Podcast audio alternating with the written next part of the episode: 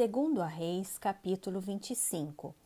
Sucedeu que, no nono ano do reinado de Zedequias, aos dez dias do décimo mês, Nabucodonosor, rei da Babilônia, veio contra Jerusalém.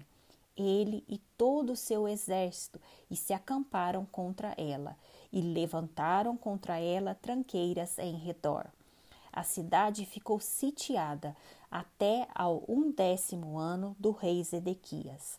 Aos nove dias do quarto mês, quando a cidade se via apertada da fome e não havia pão para o povo da terra, então a cidade foi arrombada e todos os homens de guerra fugiram de noite pelo caminho da porta que está entre os dois muros, perto do jardim do rei.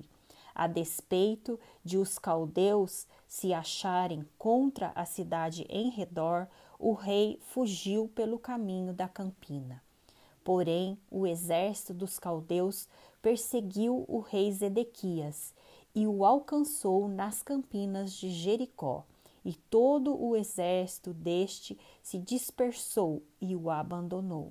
Então o tomaram preso e o fizeram subir ao rei da Babilônia, Aribla, o qual lhe anunciou a sentença. Aos filhos de Zedequias mataram à sua própria vista, e a ele vazaram os olhos, ataram-no com duas cadeias de bronze e o levaram para a Babilônia. O cativeiro de Judá. No sétimo dia do quinto mês do ano décimo nono de Nabucodonosor, rei da Babilônia, Nebuzaradã, chefe da guarda e servidor do rei da Babilônia, veio a Jerusalém e queimou a casa do Senhor e a casa do rei, como também todas as casas de Jerusalém. Também entregou às chamas todos os edifícios importantes. Todo o exército dos caldeus que estava com o chefe da guarda derribou os muros em redor de Jerusalém. O mais do povo que havia ficado na cidade e os desertores que se entregaram ao rei da Babilônia e o mais da multidão Nebuzaradã, o chefe da guarda, levou cativos. Porém, dos mais pobres da terra, deixou o chefe da guarda ficar alguns para vinhedos e para lavradores. Cortaram em pedaços os caldeus, as colunas de bronze que estavam na casa do Senhor, como também os suportes e o mar bronze que estavam na casa do Senhor. O levaram e levaram o bronze para a Babilônia. Levaram também as panelas, as pás, as espevitadeiras, os recipientes de incenso e todos os utensílios de bronze com que se ministrava. Tomou também o chefe da guarda os braseiros, as bacias e tudo quanto fosse de ouro ou de prata. Quanto às duas colunas ao mar, e aos suportes que Salomão fizera para a casa do Senhor, o peso de bronze de todos estes utensílios era incalculável. A altura de uma coluna era de dezoito côvados, e sobre ela havia um capitel de bronze de três côvados de altura. A obra de rede e as romãs sobre o capitel ao redor, tudo era de bronze. Semelhante a esta era a outra coluna com a rede. Levou também o chefe da guarda de Zeraías, sumo sacerdote, e a Sofonias, segundo sacerdote, e os três guardas da porta. Da cidade tomou a um oficial, que era comandante das tropas de guerra, e cinco homens dos que eram conselheiros do rei e se achavam na cidade como também ao escrivão Mor do exército, que alistava o povo da terra, e sessenta homens do povo do lugar que se achavam na cidade.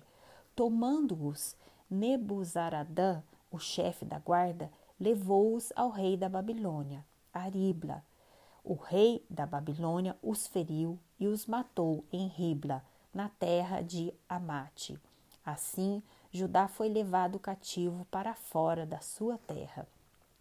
Quanto ao povo que ficara na terra de Judá, Nabucodonosor, rei da Babilônia, que o deixara ficar, nomeou governador sobre ele a Gedalias, filho de Aicão, filho de Safã.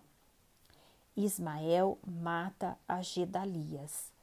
Ouvindo, pois, os capitães dos exércitos, eles e os seus homens, que o rei da Babilônia nomeara governador a Gedalias, vieram ter com este em Mispa, a saber, Ismael, filho de Netanias, Joanã, filho de Careá, Zeraías, filho de Tanumete, e Netobatita, e Jazanias, filho de Naacatita, eles e os seus homens.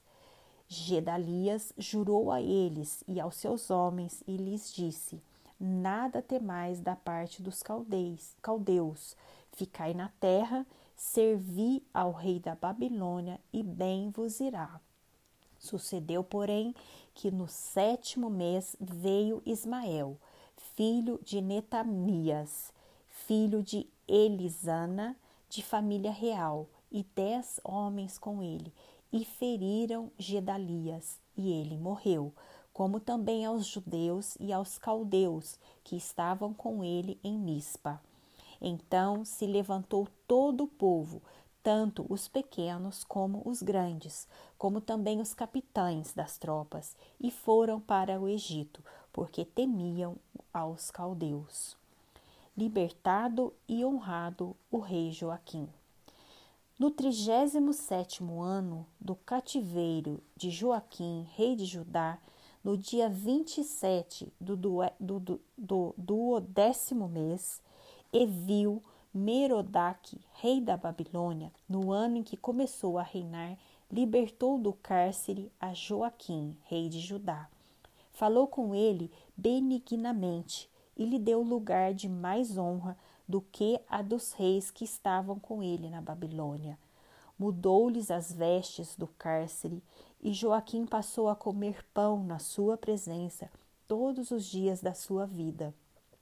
E da parte do rei lhe foi dada subsistência vitalícia, uma pensão diária durante os dias da sua vida.